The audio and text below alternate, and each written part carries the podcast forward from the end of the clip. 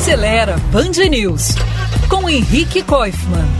Para fechar o nosso papo sobre viscosidade do óleo do motor. Como eu disse ontem, a maioria dos lubrificantes atuais é do tipo multiviscoso. Isso quer dizer que o óleo tem uma viscosidade menor quando está frio e outra maior quando fica quente, por causa do funcionamento do motor. Daí, quando você liga o motor do carro de manhã, o óleo é menos viscoso e é capaz de chegar rapidinho a todas as partes para lubrificar, e isso evita os desgastes.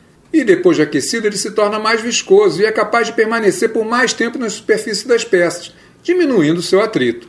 Os graus de viscosidade vêm assinalados na embalagem, no código. Um óleo 5W30, por exemplo, tem viscosidade 5 quando frio e 30 quando aquecido. Quanto maior o número, mais alta a viscosidade. Use sempre o tipo indicado no manual do seu carro.